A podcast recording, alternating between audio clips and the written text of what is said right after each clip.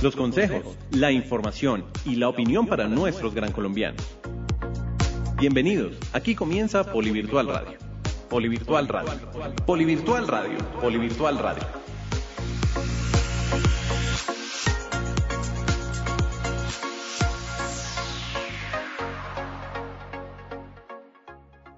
Hola, ¿qué tal? Bienvenidos a un nuevo programa de Polivirtual Radio. Mi nombre es Andrés Abogal y me place saludar nuevamente a nuestros estudiantes virtuales, tutores, centros de servicio universitario CSU y empresas que se conectan los lunes cada 15 días con la mejor información de nuestro programa. Hoy les traigo una invitada de lujo, pero antes de eso quiero recordarles nuevamente que ustedes van a poder seguir enviando sus mensajes de voz a través del WhatsApp 317-415-0064. Recuerden 317-415-0064. También recordarles que nos pueden escuchar a través de todas las plataformas de streaming, a través de Spotify, de Deezer y de Apple Podcast. Bueno, hoy traemos un tema muy especial y es todo este tema de la actualidad laboral en tiempos del COVID-19 porque los temas laborales se han modificado, han cambiado, pero pues digamos que traemos una experta para que nos solucione todas esas dudas que de pronto pueden surgir frente al tema laboral. Entonces, antes de presentarla, quiero decirles nuevamente que ella es comunicadora social y periodista, es abogada, especialista en Derecho Laboral y Seguridad Social, se ha desempeñado como asesora de presidencia en Colpensiones, ha trabajado además en ARL Positiva y Colsubsidio, manejando todo el ámbito de seguridad social y además es súper amiga de la casa. Eh, ella nos acompañó en el primer programa de este año y vuelve a repetir programa porque le gusta mucho visitarnos y a nosotros nos encanta tenerla como invitada. Ella es Sandra Apanador. Sandra, gracias por aceptar nuestra invitación y bienvenida nuevamente a los micrófonos de Polivirtual Radio. Andrés, muchas gracias por la invitación. Buenos días para ti, para cada uno de los integrantes de la mesa de trabajo y sobre todo para nuestros oyentes. Bueno, Sandra, vamos concretamente al tema que nos atañe hoy y es todo el tema del ámbito laboral, de la situación laboral actual con todo este tema del COVID-19. Y yo comienzo por preguntarte, ¿es válida la figura de suspensión de trabajo en tiempos de pandemia o en qué consiste esta suspensión de contratos laborales? Bueno, primero que todo, Andrés, hay que tener presente que para estos temas de orden laboral es fundamental el Código Sustantivo del Trabajo entonces, en su artículo 51, él contempla algunas causales por las que se puede suspender el contrato del trabajo y una de ellas es por fuerza mayor o caso fortuito que temporalmente impida su ejecución. ¿Qué ocurre? A la luz de la norma, nosotros podríamos contemplar la suspensión del contrato de trabajo hasta por 120 días, en principio, pero para ello es importante contar con la autorización previa del Ministerio del Trabajo y la Seguridad Social. Eh, bueno, Ministerio de Trabajo hoy en día realmente. Pero ¿qué ocurre? Resulta que el gobierno a través de diferentes decretos y circulares ha motivado a que esta sea tal vez una de las últimas opciones que tome un empleador para con sus trabajadores. Por eso está la invitación a que de pronto se les pueda mandar a vacaciones, de que de pronto se puedan trabajar licencias temporales, de que se pueda implementar el teletrabajo o lo que algunas personas también en estos días mencionan mucho como el home office o el trabajo en casa, que es diferente al teletrabajo, ¿no? Entonces, digamos que la figura se podría aplicar dependiendo el caso, pero la idea es que pues no se vaya a usar de ella. Tú tocas un tema muy importante que es el tema de las licencias. ¿Qué sucede con las licencias que no son remuneradas y que el ministro de Trabajo ha hecho un especial énfasis en que no están autorizadas por el ministerio? Realmente el espíritu de una licencia es porque el trabajador necesita un tiempo para atender algún evento de orden personal o familiar. Entonces te pongo un ejemplo, un trabajador está haciendo una especialización eh, de manera virtual, pero tiene que ir a hacer las últimas dos o tres semanas presenciales en España, por ejemplo. Eh, y ya agotó sus vacaciones. Entonces él le puede decir al empleador, mire, necesito por favor que me conceda una licencia no remunerada porque necesito no descuidar mi empleo, pero poder contar con un tiempo para terminar unos estudios que estoy haciendo en el exterior. Si ustedes se dan cuenta, ahí hay una causa que es muy válida para el trabajador porque él necesita atender un tema de orden personal, pero no quiere afectar su trabajo pero como tampoco va a estar trabajando, pues obvio no sería, digamos, consecuente que recibiera un salario por ese tiempo que no va a estar trabajando. Entonces, él de manera libre y voluntaria pide la licencia no remunerada. Esto lo traigo es como ejemplo porque realmente ese es el espíritu de una licencia no remunerada, pero en estos días que muy probablemente las personas no necesitan esas licencias. A mí no me puede obligar mi empleador a darme una licencia no remunerada, porque es que quien la solicita soy yo como trabajador y es un acto libre y es espontáneo donde el empleador entonces si está de acuerdo me da la licencia no remunerada pero él no puede llegar a decirme, mire Sandra, la mando dos meses de licencia no remunerada para su casa, porque no es la figura y no es el espíritu de la figura. Por ende, no se puede aplicar así. Si hay licencias no remuneradas, es por solicitud del trabajador y por supuesto con aprobación del empleador. Sandra, muy buenos días. José Manuel, ¿cómo estás? Muy bien, un placer saludarte nuevamente y bienvenida. Muchas gracias. Muchos ha hablado eh, también por este momento sobre el tema de las de suspensiones de los contratos, de bajar los sueldos, una serie también de, de, posibilidades que a los empresarios, a los emprendedores se les ha venido, digamos que, dando la posibilidad dentro del marco legal para poder desarrollarse.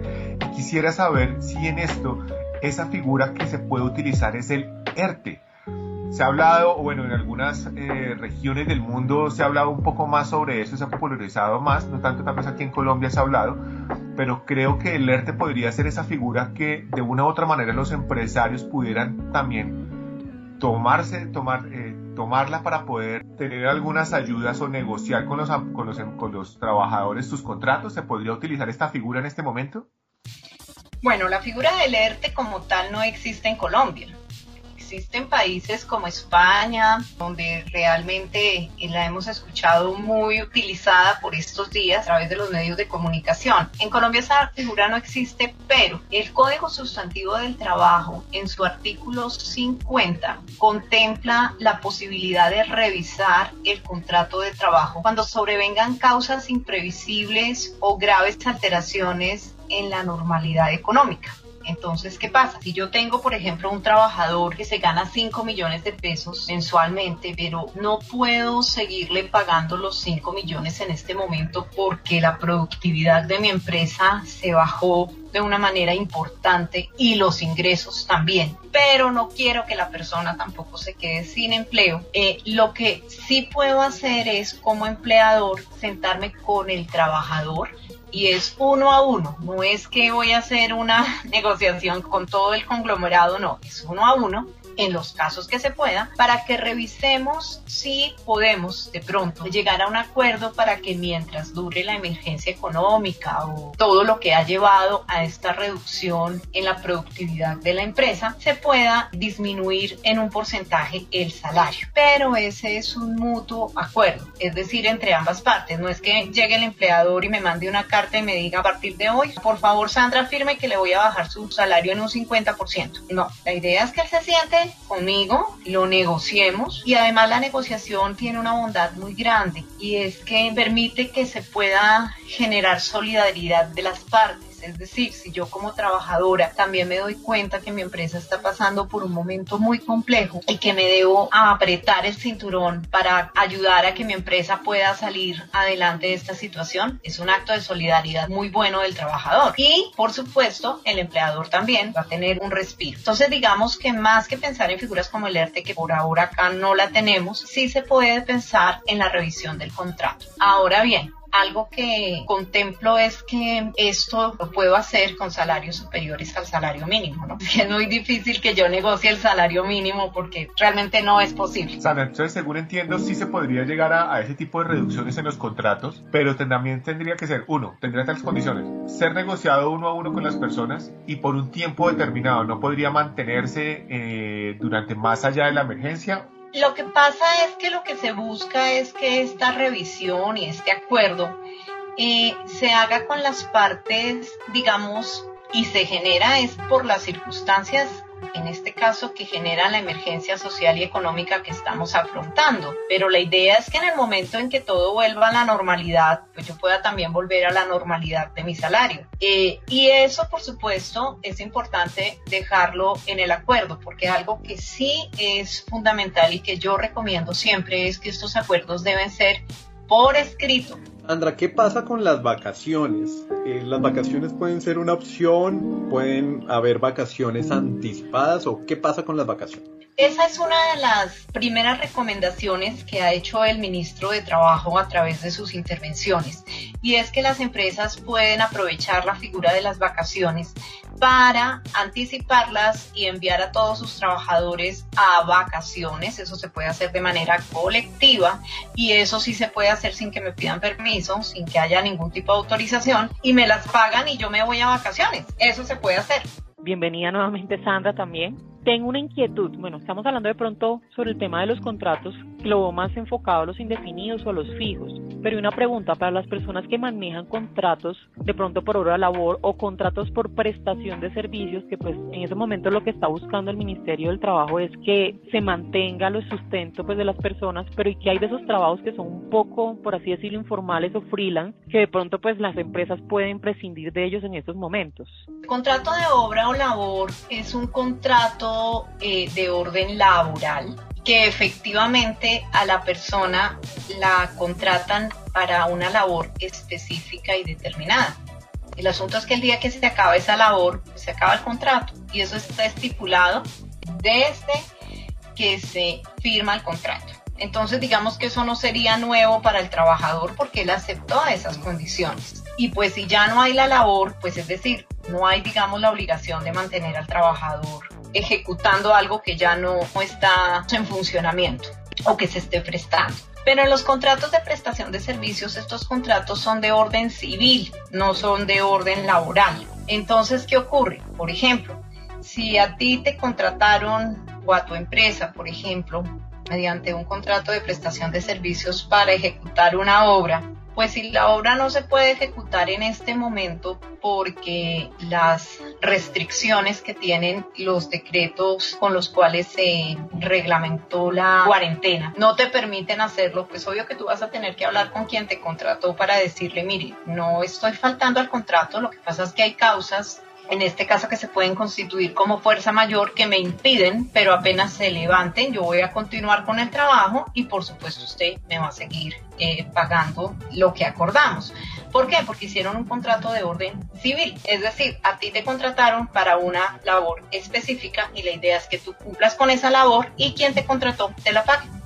Un punto importante de todo este tema son los despidos. Eh, ¿En cuáles casos puede aplicar, Sandra? Bueno, la verdad es que la idea es que ojalá no hubiera ningún despido porque pues estamos en tiempos muy, muy difíciles, muy complicados y en eso hay que reconocer que el gobierno ha sido reiterativo en que no hayan despidos.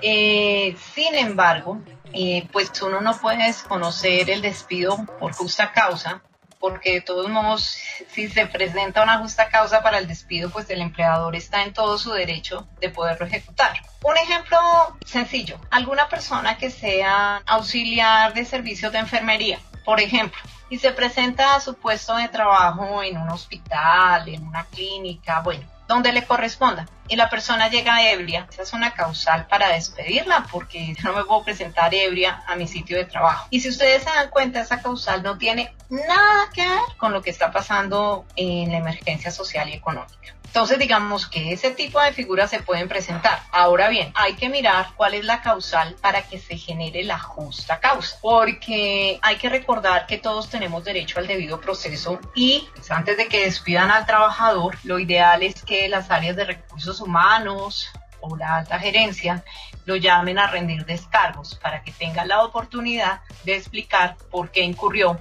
en esa justa causa y si la hubo o no. Digamos, es el proceso normal para un despido con justa causa. Y hay otras empresas que están despidiendo a los trabajadores porque no pueden seguir adelante con su objeto social y pues los despiden indemnizándolos porque los despiden sin justa causa. Eh, bueno, Sandra, mi pregunta va un poco pues alineada a lo que comentaba ahorita José, eh, pero pues recientemente salió una noticia que ha generado controversia y es sobre una propuesta de un ex vicepresidente donde plantea la posibilidad de que las empresas generen reducción de, sus, de los salarios de los empleados y la eliminación de las primas. ¿Esto qué impacto podría tener eh, no solamente para los empleados, sino pues también como, como empresa? Porque pues muchos de, de nuestros graduados aquí que están eh, escuchando este programa son empresarios, pero ¿qué impacto podría tener a nivel de ambas figuras? Digamos que eso está muy unido a el artículo 50 que les comentaba hace un rato del Código Sustantivo del Trabajo, donde se habla de la revisión de los contratos. Porque efectivamente, como les explicaba, yo puedo revisar el contrato con mi trabajador. De por sí hemos escuchado a través de los medios de empresas que lo hicieron, donde eh, hicieron revisiones de sus contratos y acordaron con sus trabajadores reducciones en algún porcentaje en el salario o acordaron el no pago de algunas primas extralegales o llegaron a algún tipo de acuerdo para que, digamos, el valor de esas nóminas no fuera tan alto como es usualmente. Ahora, claro, la propuesta que tú mencionas puede ser objeto de revisión, pero deben recordar siempre ustedes que cuando a mí me van a modificar el salario, y más en este caso que sería una reducción, el acuerdo se debe hacer directamente conmigo. ¿Sí me entienden? ¿Por qué? Porque es un contrato de orden laboral donde las partes llegan a un acuerdo. Eso no se puede suspender el 50% del salario durante tres meses. Es algo que se ve caso a caso, trabajador a trabajador. Y en ese caso, es decir, si no se llega a ninguna negociación, se debe dejar tal cual. Lo que pasa es que acuérdate que una de las características es que haya consenso, ¿no? Que haya acuerdo entre las partes. Y si no hubo acuerdo entre las partes, pues el contrato continúa como se pactó inicialmente. Sandra, ¿hay alguna figura adicional que de pronto podríamos utilizar nosotros, empresarios y emprendedores, para estos momentos de crisis y de pronto hacer una negociación o el cambio de los contratos que de pronto no se haya explorado en el ámbito nacional o de manera particular, no sabría decirte, ¿cuándo se pudiera tener también en cuenta que pudiera ser otro elemento a tener en cuenta a la hora de hacer una negociación con los empleados? Pues mira, lo que pasa es que obvio yo tengo que hacer las negociaciones a la luz de las normas vigentes y lo que me permiten hacer las normas. Sin embargo, a mí sí me parece importante que en estos momentos los empresarios puedan agotar alternativas como la flexibilidad en los turnos y en las jornadas de trabajo, que inclusive algunos alcaldes están proponiendo que, por ejemplo, en sectores de producción fuerte se trabaje en dos o tres jornadas de tal forma que no todo el mundo esté a la misma hora en el mismo lugar y al mismo tiempo. Esa, por ejemplo, es una posibilidad que pueden aprovechar los empleadores y los trabajadores. La otra cosa también es flexibilidad en las funciones según el tamaño de la compañía, donde hay alguna función que en este momento yo no puedo hacer porque era de orden netamente presencial, pero hay otras que sí puedo hacer, entonces que haya esa flexibilidad para que yo pueda seguir prestando mi trabajo. Y la otra cosa que es importante y que no la hemos hablado aún, pero que está muy vigente y está muy al orden del día, es o implementar la modalidad de teletrabajo o tener algunas alternativas de trabajo en casa. Sandra, ¿qué sucede en estos momentos con los aportes a pensiones? ¿Hay alguna diferencia si soy empleado o independiente? Esa es una excelente pregunta, Andrés, y es muy pertinente porque el 15 de abril de este año el gobierno emitió el decreto 558 con el cual está brindando un alivio en el aporte a la pensión para los meses de abril y mayo que se pagan en los meses de mayo y junio. Les explico. Ustedes recordarán que para el sistema general de pensiones, normalmente cada trabajador, sea dependiente o independiente, aporta el 16% de su salario. ¿Qué ocurre? El trabajador dependiente de su salario les cuentan un 4% para ese 16 y el 12% lo aporta el empleador. ¿Listo?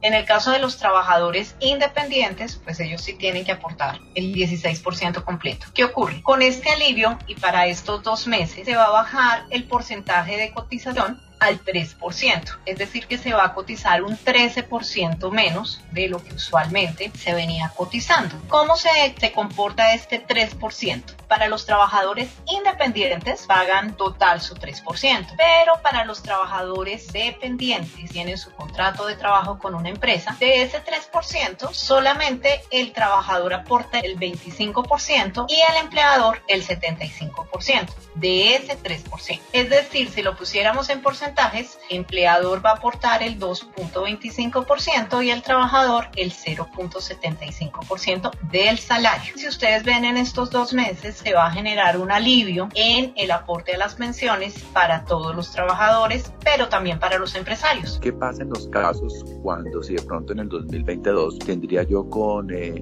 algún profesor del área deportiva cultural unas horas que fueran presenciales y otras horas que fueran virtuales por el tema de la coyuntura. No sabremos todavía si la capacidad instalada nos permite por protocolos de salud tener no solamente tanto número de personas o tanto número de, de estudiantes, ¿qué pasaría en esa contratación? ¿Tendría que ser clara en el contrato que unas horas van a ser laborales o presenciales o otras virtuales sin modificar su salario en el contrato? E, esa es una excelente pregunta, Carlos, y me voy a meter un poquito en algo que mencioné hace un momento que es el teletrabajo. ¿Cierto? Porque ¿qué ocurre? A mí me pueden contratar con la modalidad de teletrabajo, que es una modalidad de trabajo, donde el empleador va y mira qué condiciones tengo yo en mi casa para poder hacer mi trabajo de manera adecuada. ¿Sí? Entonces te pongo un ejemplo. En el caso de las clases virtuales, que cuente yo con un equipo que sea lo suficientemente adecuado para poder dictar las clases o normalmente en el caso del teletrabajo es un equipo que entrega el empleador para que yo pueda desarrollar esa labor en mi casa haciendo teletrabajo. Pero entonces también que tiene que mirar, por ejemplo, que donde me voy a ubicar a trabajar cuente con el espacio adecuado para poder hacer el trabajo. Entonces, en el caso de las clases virtuales, si por ejemplo fueran clases de orden físico, pues que cuente con un espacio para que yo pueda hacer los ejercicios de manera adecuada y mis alumnos los puedan ver de manera adecuada y a su vez ellos los puedan hacer como corresponde. ¿Qué ocurre? Yo puedo perfectamente en el contrato hacer o un contrato de trabajo solamente bajo la modalidad de teletrabajo, lo puedo hacer sin ningún inconveniente. Puedo hacerlo también de manera mixta ¿Qué significa? Que dos días a la semana yo voy a ir a la universidad a dictar unas clases presenciales y tres días a la semana voy a hacer clases a través de la plataforma que escoja la universidad para la clase virtual. Y obvio, dentro del contrato pues estipula cuál es el salario, ya el salario después pues no se puede modificar a menos que las partes decidan modificarlo después consensualmente. Ya hablamos del, del tema de las pensiones. ¿Qué sucede ahora con el tema de las cesantías? ¿Cuáles son los requisitos para retirar esas cesantías eh, en tiempos de pandemia? Tal vez ustedes han escuchado que ahorita hay una campaña fuerte sobre aproveche sus cesantías, pero aprovechelas de la mejor forma. ¿Por qué? Porque las cesantías, como su nombre lo indica, son para cuando quedo cesante. Es un ahorro que queda ahí para que cuando yo estoy cesante pueda pagar obligaciones y garantizar mi sustento, por lo menos por un tiempo. ¿Qué ocurre? Las cesantías inicialmente, ustedes saben, solamente se pueden retirar para educación o para vivienda. Pero en este momento, como muchas personas han visto reducidos sus ingresos salariales con eh, la prueba de que fue efectivamente disminuido su ingreso salarial, puede pedir un retiro parcial de sus cesantías en el fondo donde las tenga consignadas. Ustedes me dirán, bueno, ¿y cuándo se hace la reducción en el salario? Entonces les pongo el mejor ejemplo. Cuando el trabajador y el empleador se pusieron de acuerdo y decidieron reducir sus, salarios, eh, por ejemplo, en un 30% durante tres meses, pues ahí estoy teniendo una reducción en mi ingreso salarial y por ende con eso puedo justificar ante el fondo de cesantías que necesito hacer un retiro parcial o por ejemplo aquellas empresas que han optado por la figura de la suspensión. Con la carta de la suspensión, pues también yo estoy evidenciando ante el fondo de cesantías que efectivamente se disminuyó de manera importante en mi ingreso salarial. Con eso puedo retirar, mientras dure la emergencia económica eh, y social, eh, las cesantías de manera parcial. Perfecto, ella es Sandra Afanador, nuestra super invitada de hoy. Vamos a hacer una pausa pequeña, vamos con un saludo de nuestros gran colombianos, pero antes de eso, les recuerdo nuevamente que ustedes van a poder seguir enviando sus mensajes de voz al WhatsApp 317-415-0064. Vamos a una pausa pequeña y ya volvemos con nuestra invitada porque este tema está muy, muy interesante. Ya volvemos.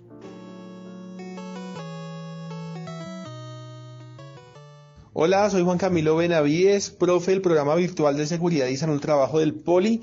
Hoy quiero enviar un saludo mega especial al Poli Virtual Radio, a toda su mesa de trabajo y mi más sincero sentimiento de agradecimiento por toda la labor informativa y de comunicación que día a día nos ofrecen. Un abrazo muy especial, gracias y adelante con esta importante labor.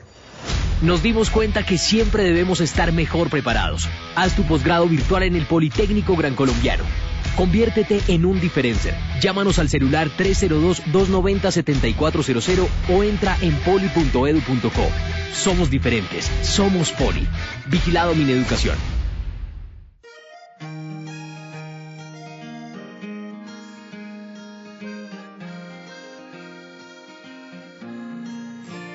Aquí naciste y aquí aprendiste a valorar lo que es tuyo es un orgullo. Aquí aprendiste que cada sueño se construye paso a paso con trabajo. Y comprendiste que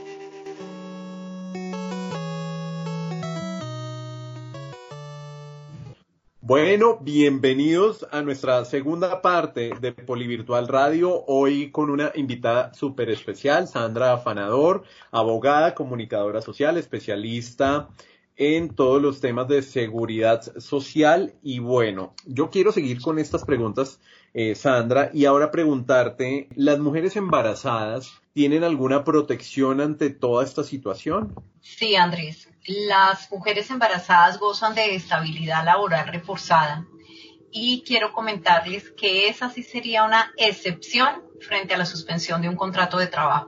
Yo podría si llego, bueno, si me lo autoriza el ministerio y llego a un acuerdo, puedo suspenderle el contrato de trabajo a los trabajadores de la empresa. ¿Por qué? Porque eh, simple y llanamente hay limitación para acceder a los lugares de trabajo y no pueden llegar a trabajar y no pueden hacer teletrabajo.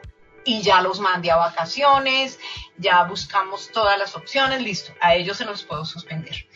Pero a las mujeres embarazadas no ¿cuáles serían? Bueno, hemos hablado también durante el programa del teletrabajo, pero también del trabajo en casa.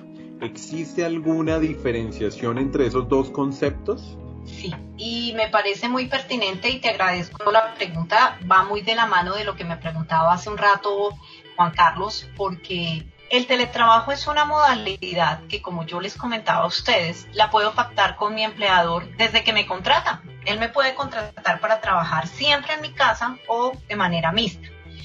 Pero ¿qué ocurre?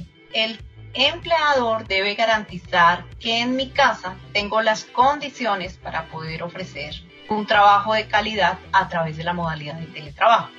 Entonces, que haya, por ejemplo, si lo requiero, acceso a Internet, que haya un lugar donde la persona pueda colocar los equipos que la empresa le va a entregar para que realice su trabajo, que cuente eh, con las medidas de, eh, de, trabajo, que más bien con las medidas de seguridad laboral que puedan permitirle desarrollar muy bien su trabajo eh, y que no vaya a tener, digamos, riesgos prestación del mismo. Porque les pongo un ejemplo.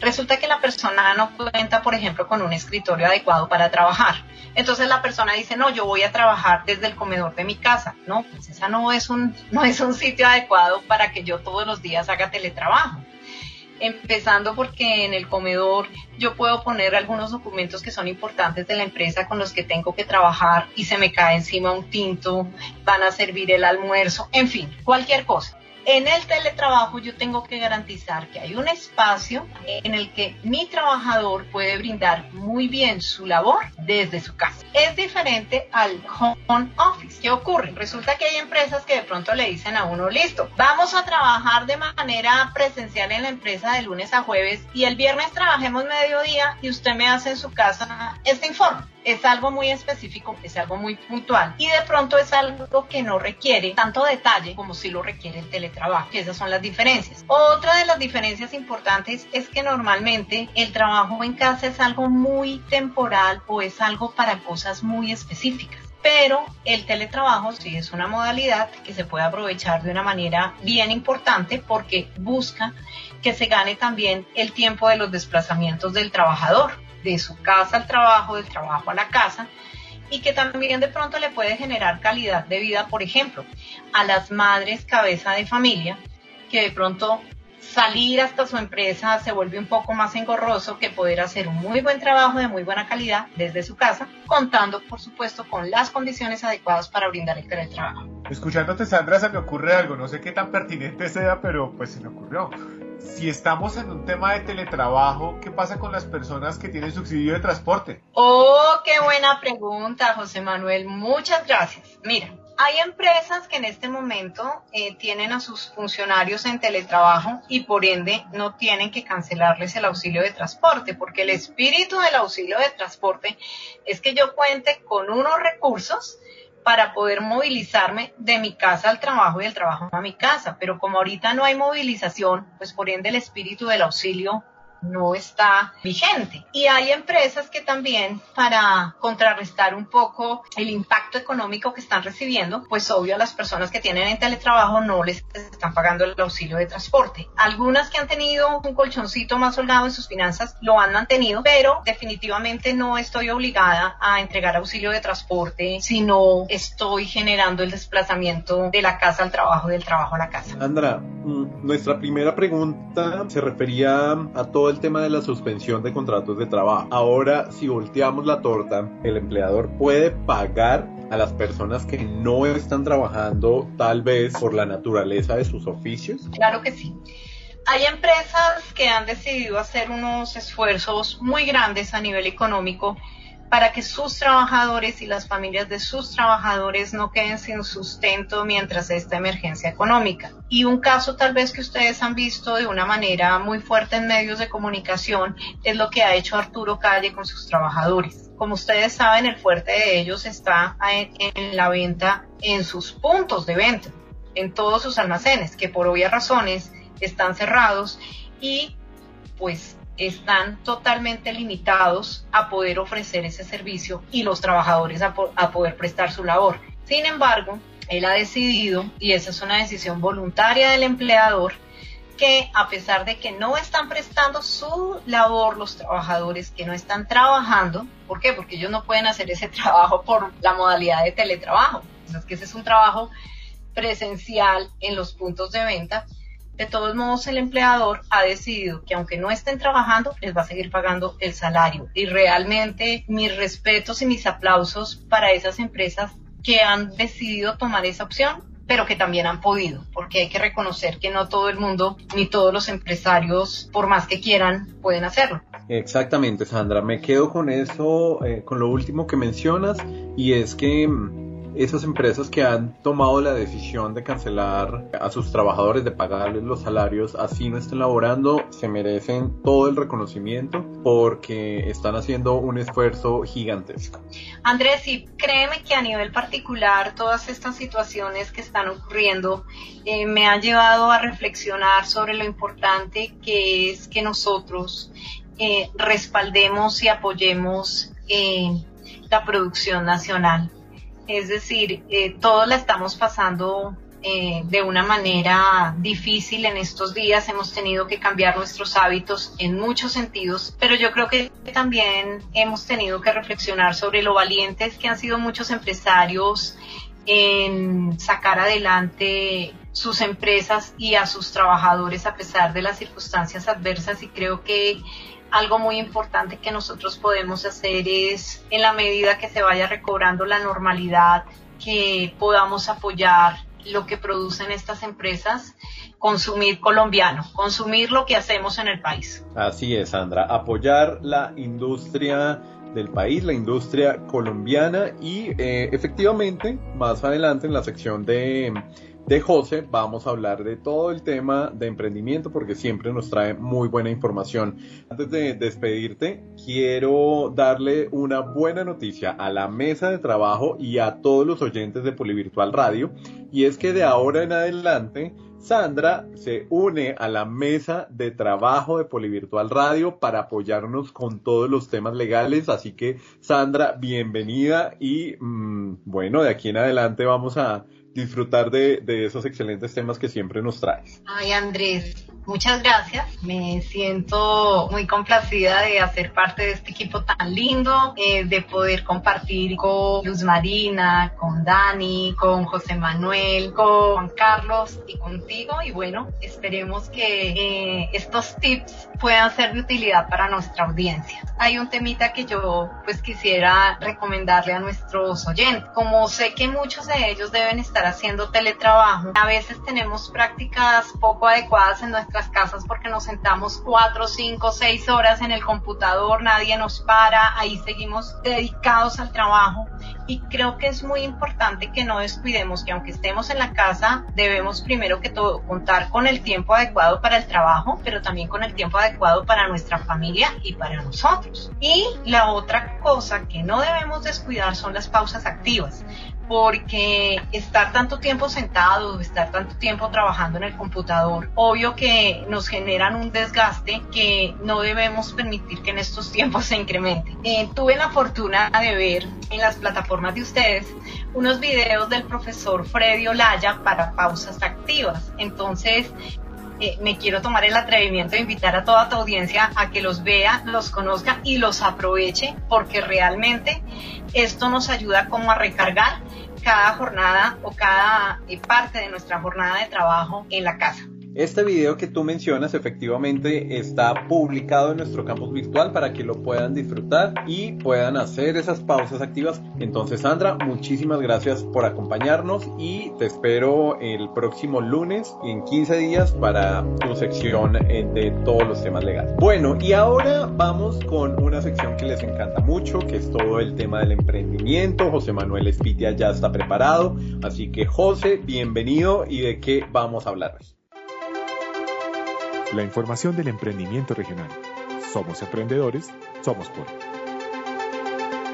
Bueno, hoy les traigo dos experiencias eh, bien interesantes con el tema de emprendimiento, justamente alineado a lo que contaba Sandra respecto a que, bueno, ya se llegó el momento realmente de comenzar a hacer un consumo eh, responsable o una compra responsable respecto a los emprendedores y empresas colombianas. Ese es el momento justamente de comenzar a ayudarlos y mirar a quién estamos comprando y en qué condiciones también estamos comprando. No sé si se han dado cuenta que obviamente los precios han venido una, una variación eh, de los precios de lo que teníamos antes de, de, nuestra cuarentena, antes de la situación que estamos viviendo, a lo que estamos actualmente. Eso nos lleva a que nosotros hay una responsabilidad muy grande, tanto como empresarios como emprendedores, respecto a lo que estamos ofreciendo, respecto a, las posibilidades que tenemos nosotros de comercializar algún tipo de producto o servicio y las condiciones en las que la estamos con, promocionando también. De igual manera, tenemos que hacerlo desde el otro lado también como consumidores y muy alineado, como decía Sandra, nuestra invitada, respecto a quién le estamos comprando. Revisen, y es una recomendación que les hago desde el corazón, por favor revisen cuáles son los precios, quién les está ayudando realmente, eh, quién está usando para que también lo puedan ustedes denunciar y cuenten a las otras personas para que no caigan en esas trampas. Pero por otro lado también está a quién le podemos comprar para poder ayudar. Y justamente eh, les traigo dos casos que este fin de semana me los encontré y creo que son de celebrar también. Por un lado, almacenes tradicionales como el Only en Colombia o más específicamente en Bogotá, en la que dependen tantas familias, así como Arturo Calle, pero pues estos son de un poco mucho más populares que Arturo Calle, eh, están comenzando a vender por internet, algo que eh, dentro de la tradición de el Only era eh, impensable. Ellos se han mantenido fiel a sus métodos durante más de 40 años, de la manera como tienen sus eh, mercancías expuestas, la manera como trabajan la logística de sus almacenes y que ahora uno los pueda encontrar en redes sociales, inclusive que uno pueda comprar a través de redes sociales, se vuelve algo muy interesante y están comenzando a vender por internet y adicionalmente a eso eh, por WhatsApp. Algo que era impensable y es una invitación a otros emprendedores para que comiencen a revisar esas redes sociales y cómo lo pueden desarrollar. Inclusive les traeré algunas recomendaciones para ese, ese tema el día de hoy. Y otro es a quién más podemos ayudar. Surgió esta semana, no sé si han visto un video, de una familia campesina muy cerca de Bogotá que está vendiendo semillas, semillas de diferentes tipos, me refiero a plantas, eh, plantas aromáticas, a diferentes posibilidades y venden desde las semillas, venden kit y hasta te entregan una capacitación. Yo nos contactamos con ellos para conocer los precios un poco y saber qué pasaba con ellos porque se nos hacía un video supremamente hermoso porque son unos niños y una señora campesina realmente ofreciendo estos kits de siembra. Y lo simpático de esto es que les escribimos, eso fue el día sábado, y nos decían, miren, por favor, ténganos un poco de paciencia porque tenemos colapsado nuestras redes sociales. Tenemos colapsado nuestro WhatsApp, pero eh, tan pronto nos salga usted su confirmación del pago, nosotros le estamos enviando la confirmación y le estaríamos informando en qué está el proceso de envío del kit o de su compra. Y vemos dos ejemplos de cómo podemos ser responsables también a la hora de emprender y de comprar. Y de la utilización, por otro lado, de las redes sociales. donde desde luego necesitamos comenzar a hacer una serie de reglas o de tener en cuenta ciertas características a la hora que nosotros vayamos a comercializar por redes sociales. Tengan en cuenta que si lo miramos desde el marketing digital, uno no debería utilizar las redes sociales para vender es solamente para mostrarse, para generar publicidad, para generar eh, contenidos, para hacer recomendaciones.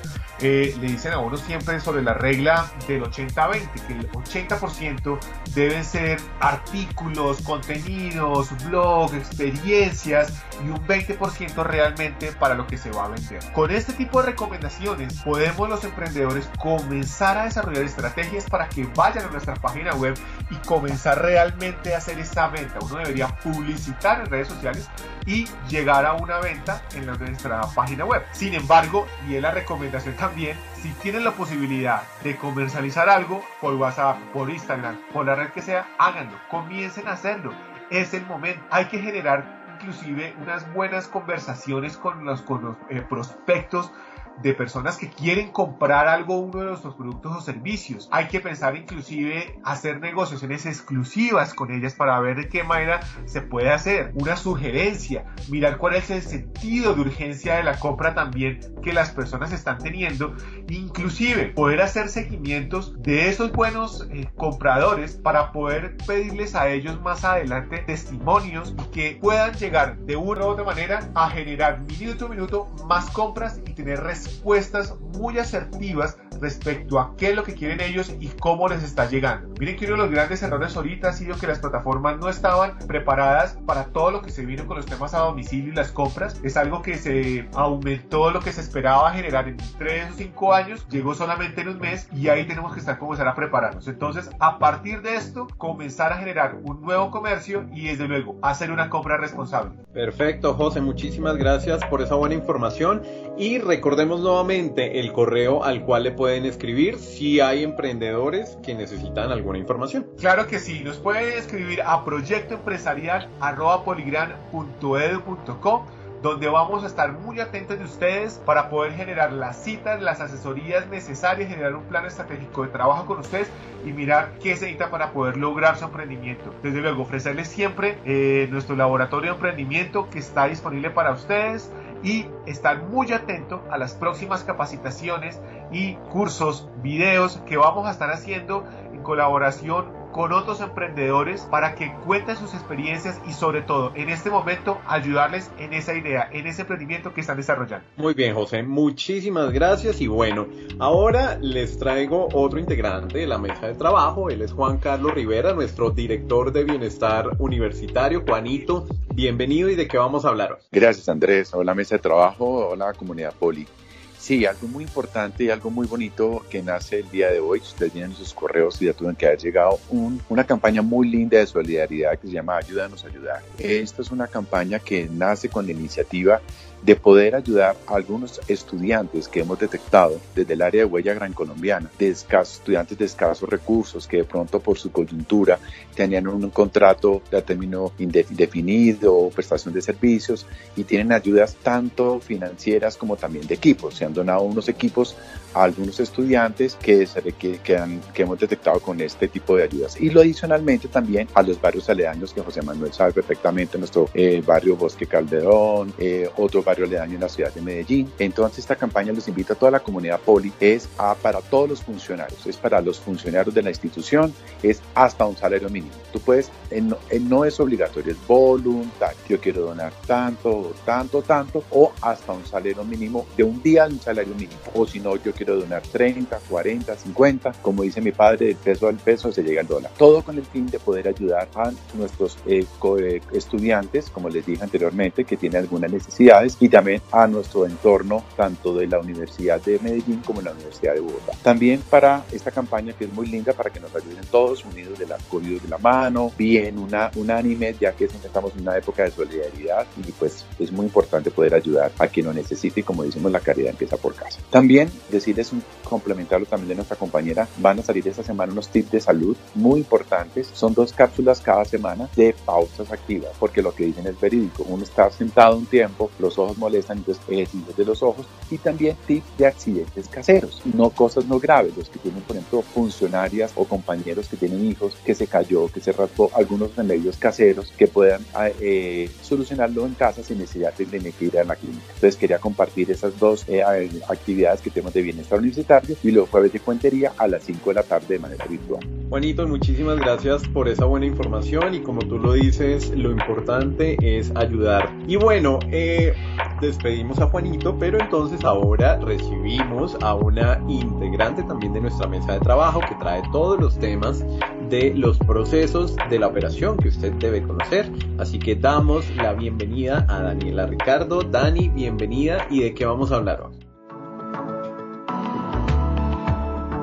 Mantente al día con todos los procesos que son importantes para tu desarrollo como estudiante virtual.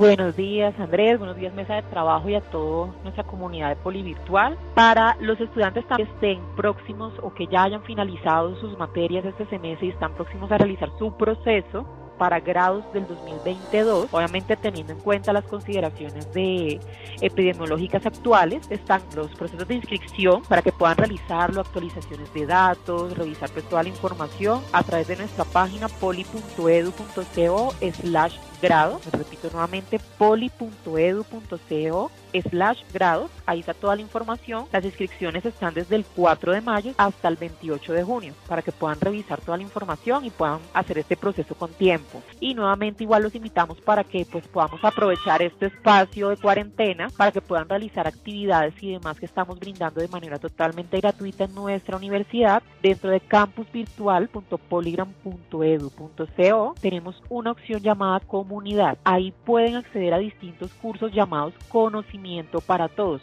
digamos que esto es muy importante, muy interesante, de que como pues se dijo también hace 15 días, pues digamos que es un momento que nos permite también disfrutar de espacios con nuestras familias y digamos que estos cursos nos pueden permitir seguir ampliando nuestros conocimientos y seguir también compartiendo de pronto esos momentos con nuestros familiares y con nuestras, nuestras personas más cercanas. Pues eso es por el momento lo que tenemos el día de hoy desde operaciones, que igualmente esperamos sea muy importante y muy útil para ustedes y les deseamos un excelente día a todos. Excelente día para ti, Dani. Muchísimas gracias por esa información y bueno, ahora vamos con Luz Marina Cuellar, nuestra jefe de graduados, que nos trae muy buena información también de empleabilidad y el área de graduados. Luz, bienvenida a los micrófonos de Polivirtual Gracias Andrés, muchas gracias también a la mesa. Eh, pues bueno, yo, yo quiero hacerles una pequeña invitación a nuestros graduados.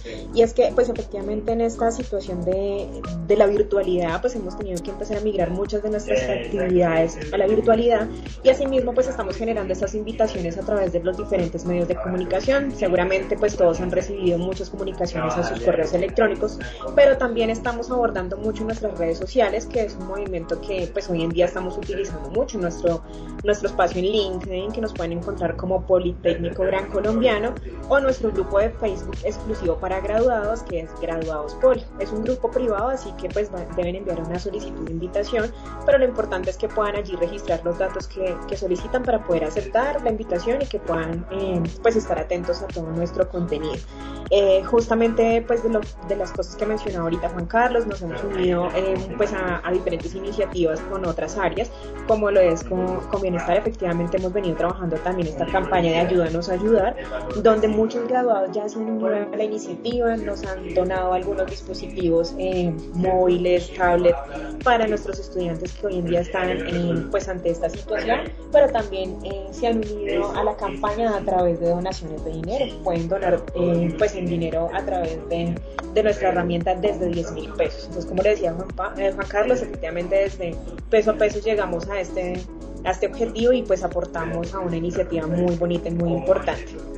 Desde esta invitación es más que nos unamos a estas redes sociales, sigamos más unidos que nunca y estemos muy atentos, muy atentos porque vamos a tener muchas iniciativas que van a ser muy importantes para que sigan fortaleciendo este perfil profesional.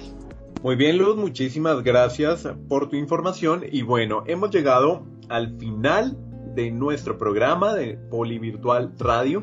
No me quiero despedir sin antes recordarles que ustedes van a poder seguir enviando sus mensajes de voz al WhatsApp 317-415-0064 y recuerden que también nos encuentran en las plataformas de Spotify, Deezer y Apple Podcast. Nosotros nos oímos nuevamente el próximo lunes, recuerden cada 15 días, los lunes cada 15 días, con la mejor información aquí en Polivirtual Radio. Un abrazo para todos.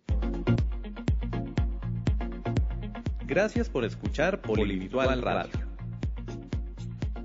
Una producción de Poliradio, emisora por internet del Politécnico Gran Colombiano.